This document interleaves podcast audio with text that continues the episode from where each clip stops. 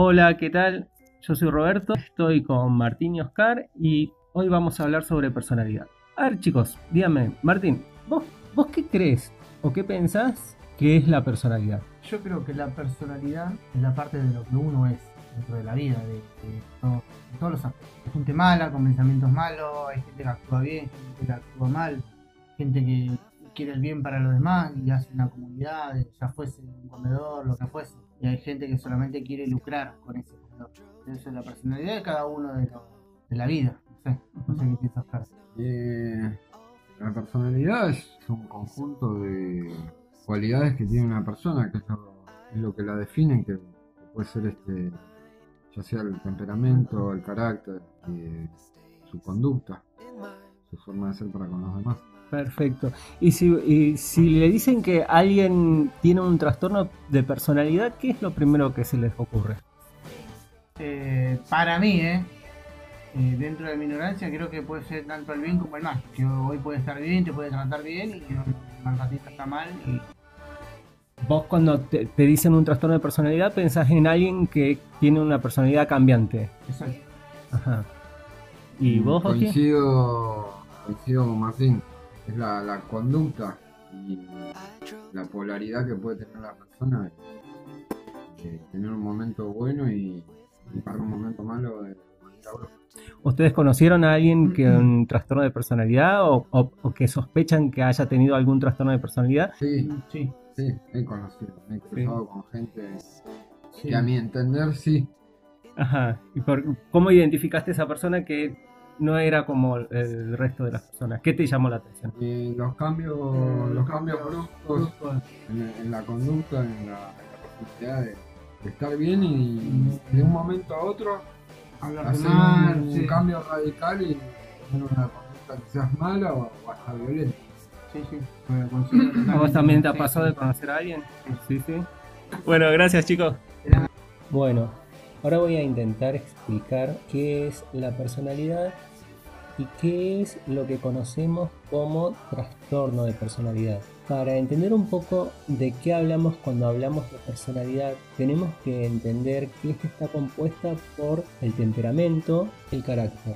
El temperamento es toda la influencia innata que traemos al momento de hacer la carga genética, nuestra herencia eh, biológica es lo que va a determinar ciertas actitudes y comportamientos. Si tienen a dos recién nacidos, a dos bebés, posiblemente los padres se den cuenta de que no tienen el mismo temperamento. Por más que tengan la misma edad, uno va a ser más extrovertido que el otro, va a estar más atento, va a estar más curioso, va a responder mejor estímulos y el otro tal vez sea un poco más pasivo, más tranquilo, menos llorón. Estos rasgos de comportamiento son lo que conocemos como temperamento, es lo que tenemos al momento de nacer y nos va a acompañar el resto de nuestras vidas. Y por otro lado está el carácter, que es toda la influencia psicosocial, todo lo que vamos aprendiendo a través de la socialización primaria y de la socialización secundaria, vamos adquiriendo rasgos de comportamiento adecuados para el contexto social en el cual estamos insertos.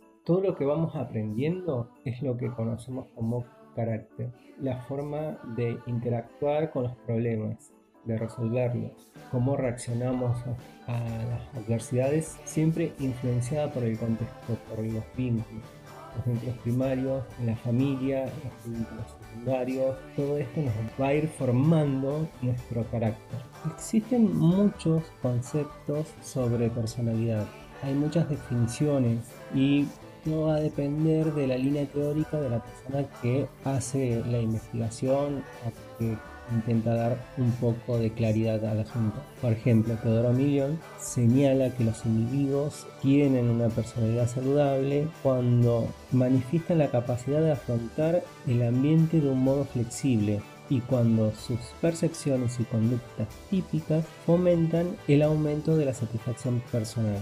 Por el contrario, cuando las personas responden a las responsabilidades diarias de forma inflexible o cuando sus percepciones y conductas dan como consecuencia un malestar personal o la reducción de las oportunidades para aprender y crecer, entonces podemos hablar de un patrón desadaptativo o un trastorno de personalidad. Esta definición nos hace ver que la clave para entender si una persona tiene una personalidad saludable o una personalidad patológica o un trastorno de personalidad es la capacidad de adaptación al medio, la flexibilidad y la interacción con el resto de los individuos en la resolución de conflictos. Como dijimos, la personalidad se encuentra influenciada por el contexto social, la historia, la cultura. Entonces, el comportamiento normal que se puede esperar de una persona, por ejemplo, latina, va a diferir de lo que se puede esperar de una persona asiática, por lo que es complicado determinar qué personalidad es saludable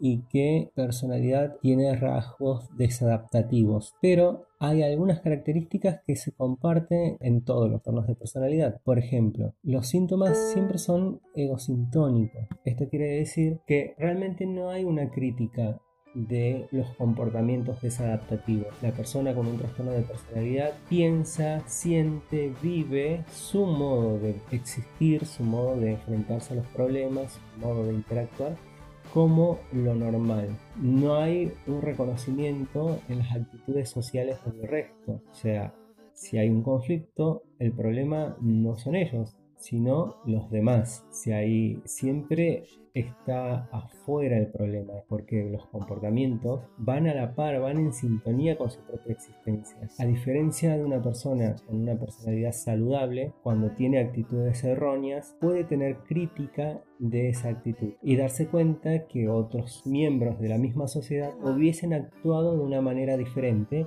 Poder comprender y poder aprender es una capacidad evolutiva y demuestra la flexibilidad ante el afrontamiento de los problemas. Los trastornos de personalidad tienen actitudes más rígidas, no hay una crítica de sus errores y siempre hay como una justificación en el afuera. Otra característica es que los trastornos de personalidad son estables en el tiempo. La sintomatología siempre estuvo presente a lo largo de la historia del individuo determina que es una manera muy arraigada, muy interna en su propia esencia de cómo vivencia la realidad, la vida, las interacciones. Esto se mantiene a lo largo de la vida. Las personas con trastornos de personalidad tienen que hacer un esfuerzo extra para poder deshabituarse a esos patrones de comportamiento que fueron aprendiendo y que son desadaptativos. Primero tienen que llegar a la crítica, lo cual, como dijimos recién, es bastante complicado, pero una vez que pueden dimensionar que sus actitudes frente a ciertos conflictos son más perjudiciales que beneficiosos, pueden empezar a aprender a adaptarse y a poder entrenar cierta flexibilidad.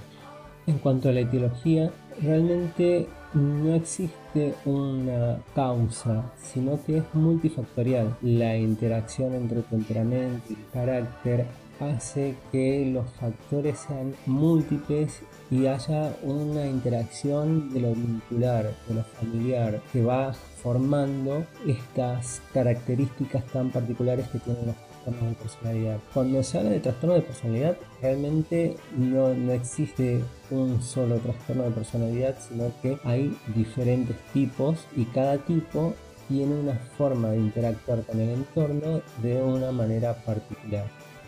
Podemos agrupar los trastornos de personalidad en tres grandes grupos. En el grupo A entrarían el trastorno paranoide de la personalidad, el trastorno esquizotípico de la personalidad y el trastorno esquizoide de la personalidad. Este grupo se lo considera como personas un poco extrañas, excéntricas, particulares, fácilmente identificables por sus comportamientos. En el grupo B podemos encontrar el trastorno narcisista de la personalidad, el trastorno límite de la personalidad, el trastorno antisocial de la personalidad y el trastorno histriónico de la personalidad. Este grupo se los conoce como emotivos. El foco de los comportamientos desadaptativos en este grupo está más en la regulación de las emociones, en tener cambios bruscos en cuanto al humor, las relaciones interpersonales suelen ser bastante conflictivas, son un grupo bastante más florido en cuanto a la dificultad que tienen para regular las emociones. Y por último, en el grupo C está el trastorno evitativo de la personalidad, el trastorno dependiente de la personalidad y el trastorno obsesivo compulsivo de la personalidad que no es lo mismo que el trastorno obsesivo compulsivo solo. Este es solamente tiene características particulares en cuanto a la personalidad y a la interacción social. Este grupo, el grupo C, se caracteriza por tener un alto grado de ansiedad, temor, son personas que tienen muchas características ansiógenas y la relación interpersonal va a estar también condicionada por este componente ansiógeno que tiene.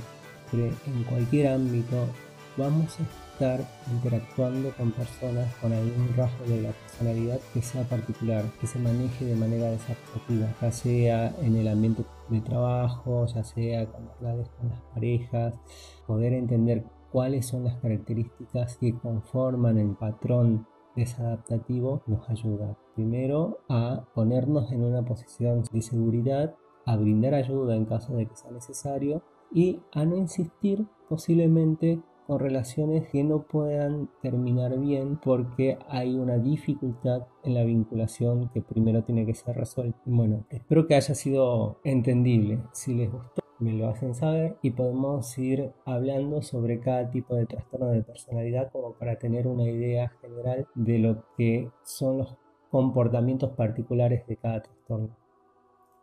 Gracias.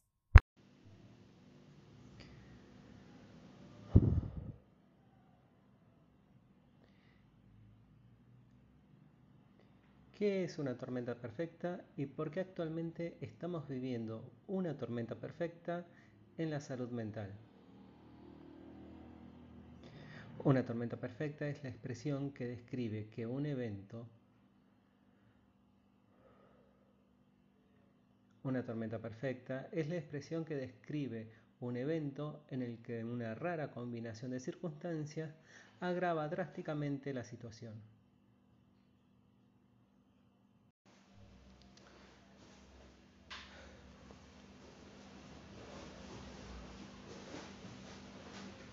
Bueno, te quiero contar...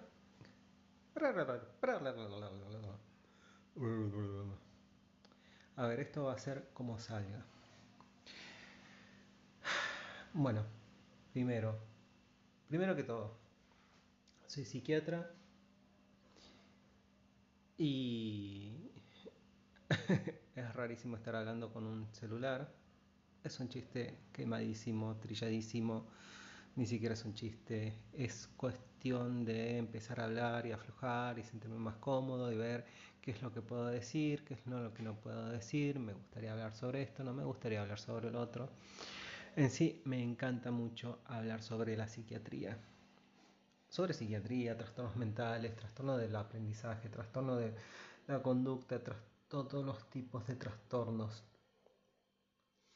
Pero está pasando algo muy interesante en, la realidad. Está pasando algo muy interesante en la realidad. En el cotidiano, seguramente te puedes dar cuenta. Em, en el día a día, con las personas con las que compartís esto de hay algo raro, hay algo que no está funcionando, que se siente, el malestar, em, la ansiedad. La gente se está quedando sin recursos, sin recursos emocionales, sin recursos económicos, sin recursos simbólicos, sin recursos de ningún tipo. Entonces, las situaciones cualquier situación adversa hace que colapse. Simplemente no puede. No puede, no, no tiene herramientas como para afrontar las pequeñas cosas.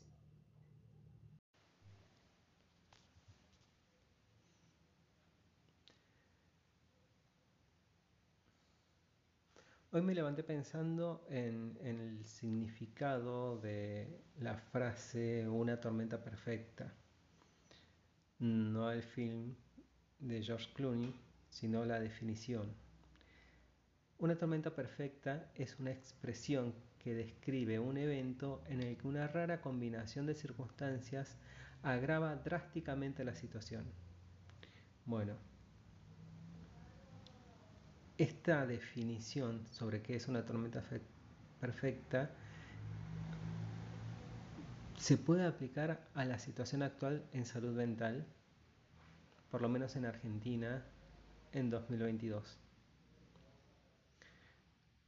Mi nombre es Roberto Romero, soy médico psiquiatra y por los próximos minutos voy a tratar de dar un panorama general de por qué la situación actual de la salud mental se encuentra como está en Argentina, al menos.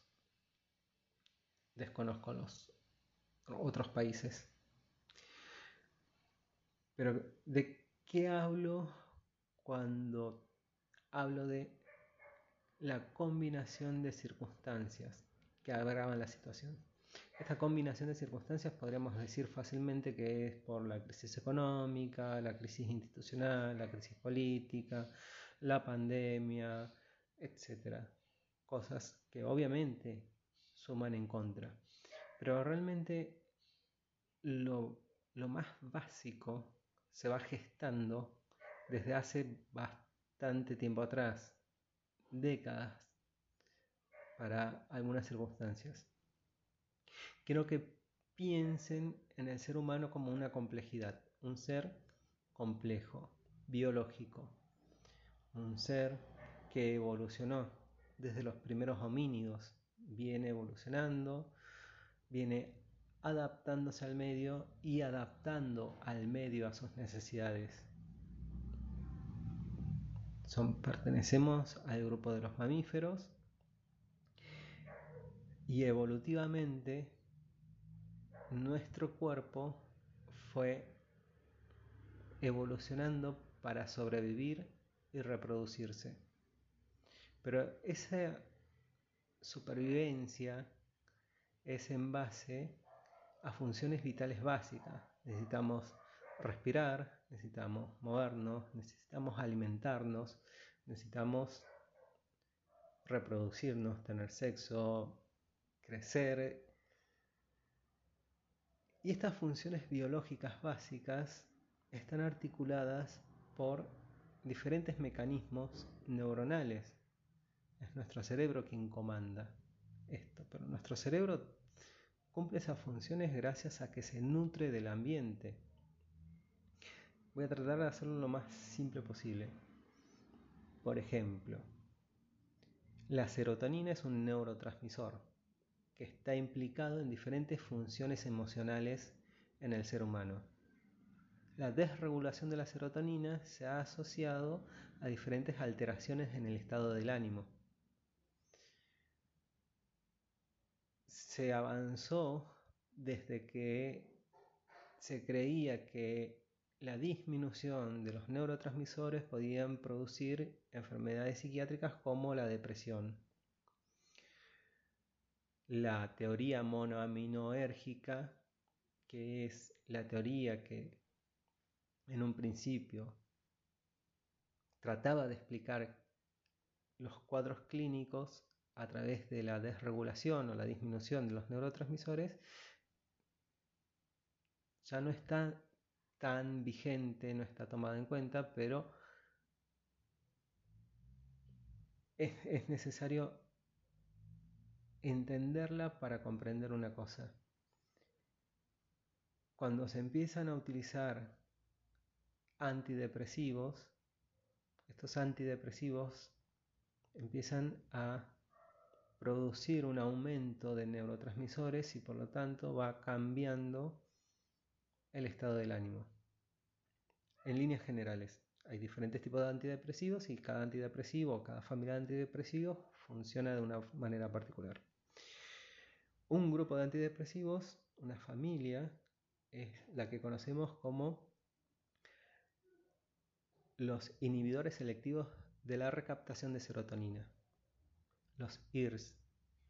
Y posiblemente hayan escuchado nombrar las drogas, sertralina, paroxetina, escitalopram, citalopram, fluoxetina, son antidepresivos cuya función es recaptar la serotonina y aumentarla en la biofase, el sitio de acción donde actúan el neurotransmisor.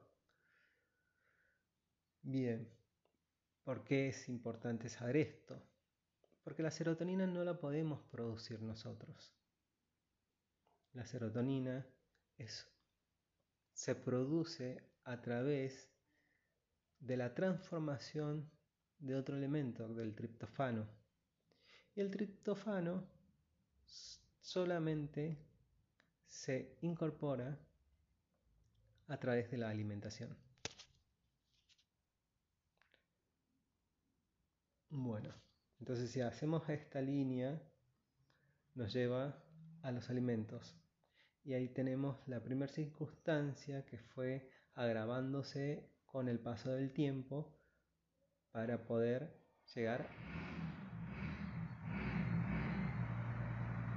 a la situación actual.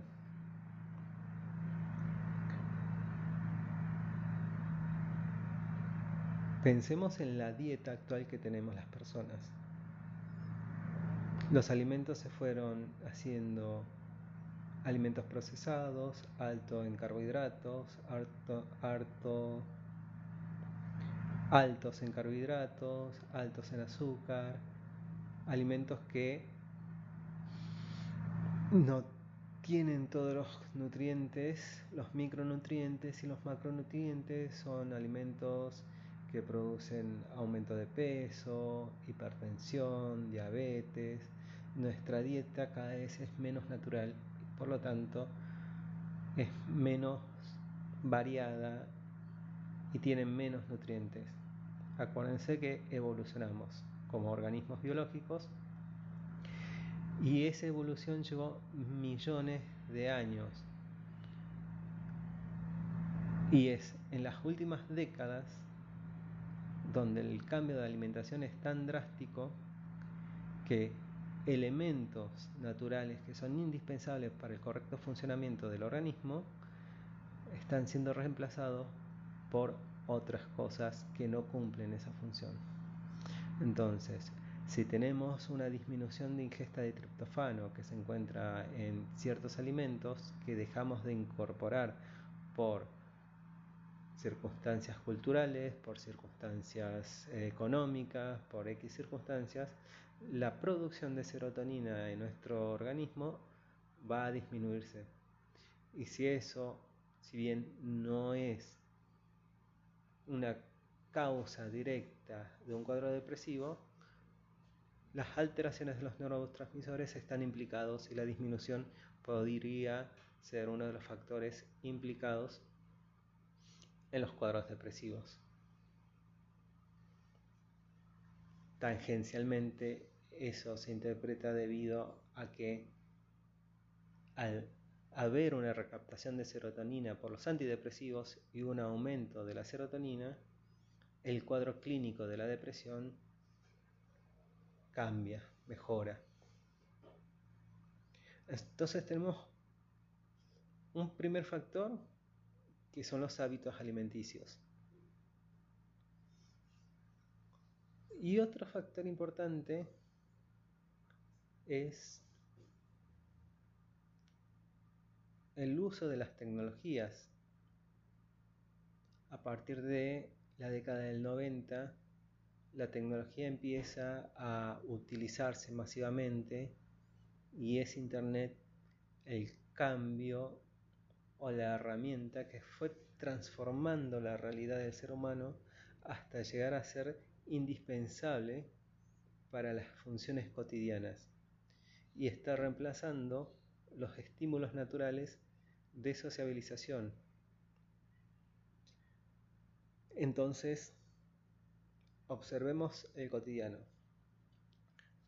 Una persona, un individuo, necesita adquirir habilidades sociales a lo largo de su vida.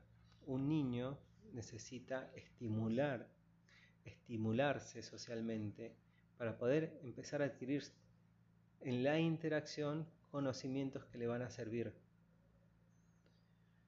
es importante tener en cuenta que si el niño no recibe los estímulos necesarios, no va a desarrollar las habilidades como para poder desarrollar no va a desarrollar las habilidades necesarias para socializar, para un buen funcionamiento social.